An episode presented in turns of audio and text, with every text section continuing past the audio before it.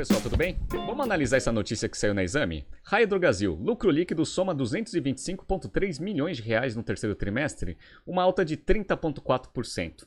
Essa notícia é interessante porque a Raia Drogasil ela divulgou seus resultados e, a princípio, eles foram muito bons, tanto em termos financeiros quanto no modelo de expansão operacional. Vou mostrar para vocês. Se você gosta das nossas análises, por favor, dê um like nesse vídeo.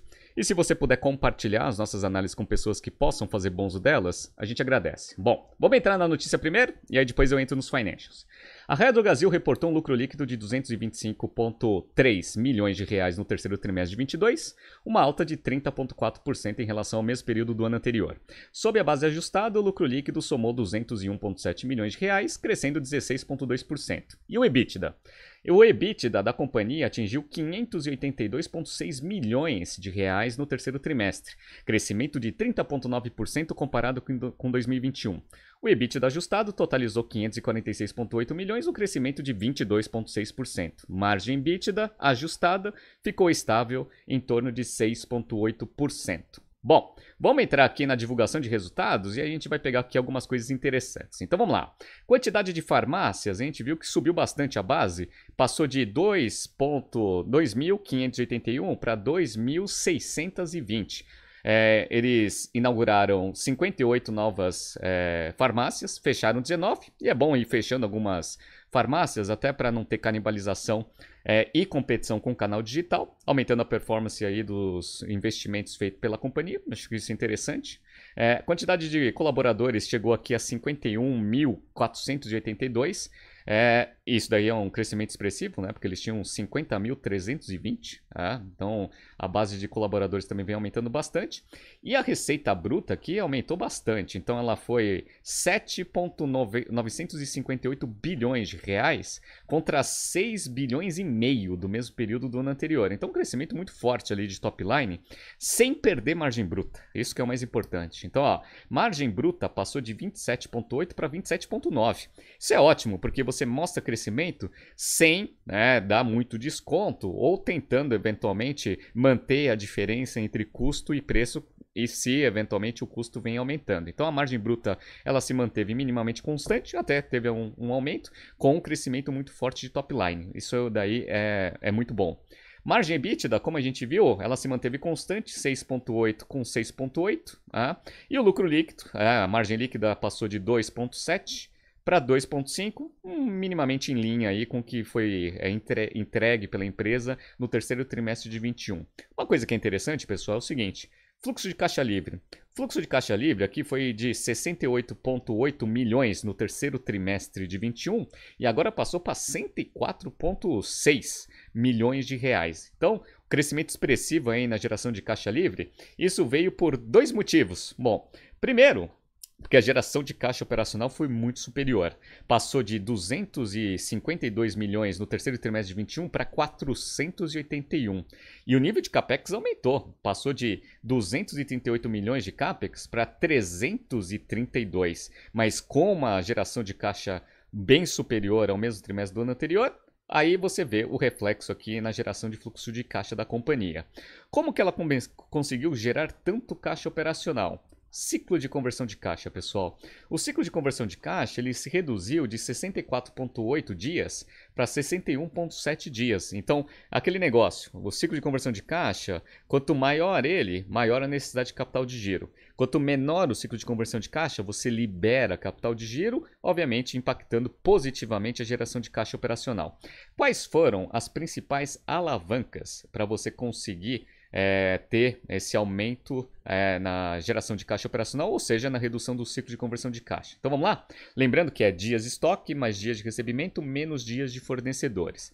Dias de estoque subiu um pouquinho, dois dias aqui, passou de 98 para 100. É, os dias de recebíveis aqui, ó, ele cresceu também um pouquinho, mas não chegou nem a um dia, 25,8 dias para 26,6. E aí, o prazo médio com fornecedores é que foi a grande alavanca. Passou de 59,6 dias para 65,8 dias. Então, dias de estoque mais dias de recebimento menos dias de fornecedores. Como o dia de fornecedores aumentou, aí você tem uma compressão do ciclo de conversão de caixa, maior geração de caixa operacional. Então, primeiro, a parte de gestão de capital de giro muito bem feita. vamos ver a parte de expansão. Como a gente viu, ela chegou aqui a 2.620 farmácias é, em operação, contra 2.414. Então vem acelerando esse plano de expansão física aí da operação. Bom, como a gente vê aqui, em nível de maturidade, 72,3% das, da, da, base total de, de, farmácias já é madura.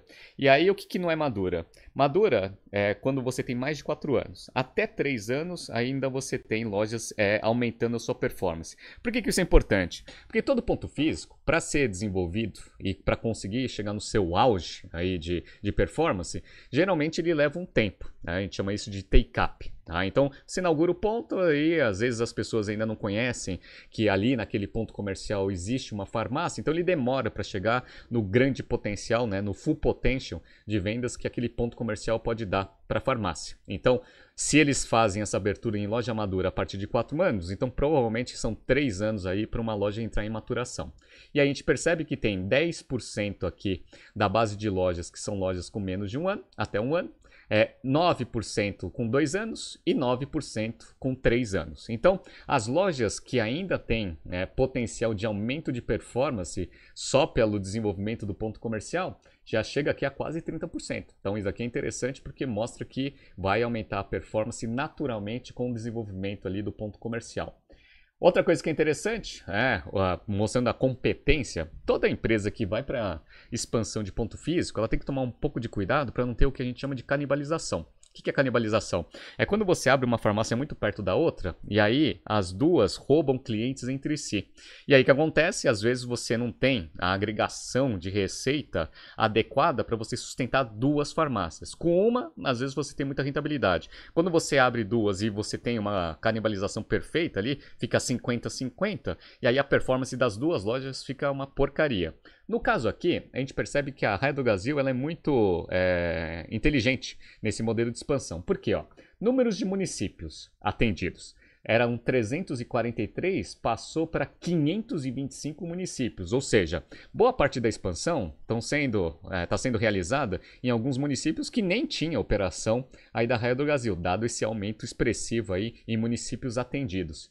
Isso daqui também é, é interessante porque a gente vê aqui, ó, nos últimos 12 meses, quais que foram né, as, as, as, priorizações em termos de região de abertura. Então, ó, no terceiro trimestre de 22, 18% das inaugurações foi aqui no, em São Paulo, tá? 20% no Sul, aí você tem 13% aqui no Sudeste, 13% no Centro-Oeste, 22% no Nordeste e 13% aqui no Norte. Então, a gente percebe que existe uma clara é, priorização tanto para expansão aqui no Nordeste e também, como a gente vê aqui na evolução, o Norte também está começando a ter uma representatividade maior nas inaugurações. Quando você pega a base atual da companhia, 43% das farmácias são em São Paulo. E só representou 18% das aberturas. Então é aquele negócio que eu falo. Você estuda as regiões onde você tem uma participação menor e aí você inaugura lá para não ter o efeito da canibalização naquelas regiões que você já tem uma grande participação. Então, ó, Nordeste aqui, ó, 15%. E aí representou 22% das inaugurações do último trimestre. Isso daqui é muito interessante. Outra coisa que é, é interessante aqui nesse modelo é você ver a participação de mercado, o famoso market share. Então, o market share aqui da Brasil cresceu de 14,3% no terceiro trimestre de 21 para 15,0, ou seja, 15%, é no terceiro trimestre de 22. Então, aumentou a participação de mercado. Onde foram os grandes ganhos, os grandes avanços aqui em termos de região do Brasil? São Paulo passou de 25,9 para 27,1. Então, até em São Paulo, que ele já tem uma representatividade enorme, ele ganhou market share. Ganhou market share também no Sudeste, 9,9% para 10,8%. Centro-Oeste ele cresceu de 17%, 17,3% para 18,3%. Sul ele cresceu de 9,3% para 9,7%. Nordeste ele cresceu de 10 para 10.4, mesmo focando nas inaugurações ali, você vê que a competição é mais pesada ali com as redes regionais. Só que no Norte houve a grande expansão aí de market share, passou de 5.7 para 7%. Dado que eles estão focando as inaugurações ali, tanto em Nordeste quanto em Norte, a princípio, né?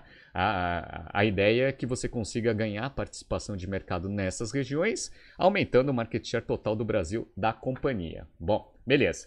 E para a gente entender se está existindo canibalização ou não, Além de você ver regionalmente como são inauguradas essas lojas, essas farmácias aí, físicas, a gente também consegue ver o que? O same store sales, que é o crescimento das mesmas lojas. O que, que é isso? Eu já expliquei várias vezes aqui no, no BTC News. Quando você tem uma farmácia aberta no ano anterior, eu quero saber o quanto que essas farmácias que estavam abertas no ano anterior aumentaram sua performance. Porque você pode ter crescimento por inauguração, e você pode ter crescimento por aumento de performance das lojas atuais. Como a gente viu, o crescimento consolidado de receita foi de 22,3%.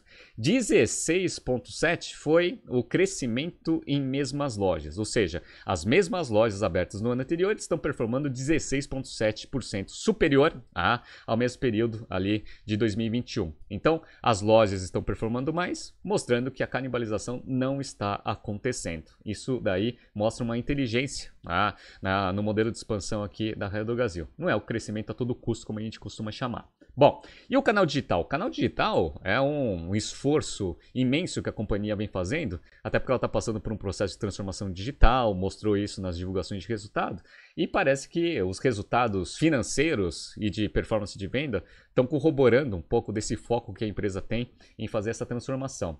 Ah, o percentual de penetração dos canais digitais, eles estavam em 9,2% no terceiro trimestre de 21, já, já representa agora 11,8%. Tá? E o app, ah, eu uso o app né, da Raio do Brasil, é, já representa 55% do mix aqui. Né? E aí você tem o site mobile, tem o social, desktop e assim por diante. Mas o app em si já está representando mais da metade aqui da, da receita dos canais digitais. Isso é bem interessante. Bom, vamos lá. Margem bruta, como eu falei para vocês, uma das coisas que também mostra que a expansão está sendo muito bem feita é que a margem bruta ela não vem caindo. Né? Por quê? Porque algumas empresas elas utilizam a precificação, dá muito desconto para conseguir expandir as suas vendas. Só que isso corrói a margem bruta e, com, com por consequência, todas as margens operacionais é, que a empresa vai ter. Neste caso aqui, a gente percebe que existe um crescimento muito forte de receita. É, com aumento de performance, sem canibalização, com uma expansão muito bem estudada e sem ficar batendo em preço. Tanto é que 27,8% foi a margem bruta no terceiro trimestre de 21 e se manteve constante, até aumentou um pouquinho, foi para 27,9% aqui no terceiro trimestre de 22. Então mostrando também uma segurança aí no modelo de expansão. Uma coisa que a Raia do Brasil está fazendo, está acelerando a expansão de pontos físicos, como a gente viu. E isso vai demandar, e demanda, bastante capital. Como que ele está financiando essa expansão? Muito por via é, de crédito, dívida. Né? Então, a dívida bruta da companhia cresceu bastante. Ela passou de 1 bilhão 564 no terceiro trimestre de 21 para 2 bilhões 265.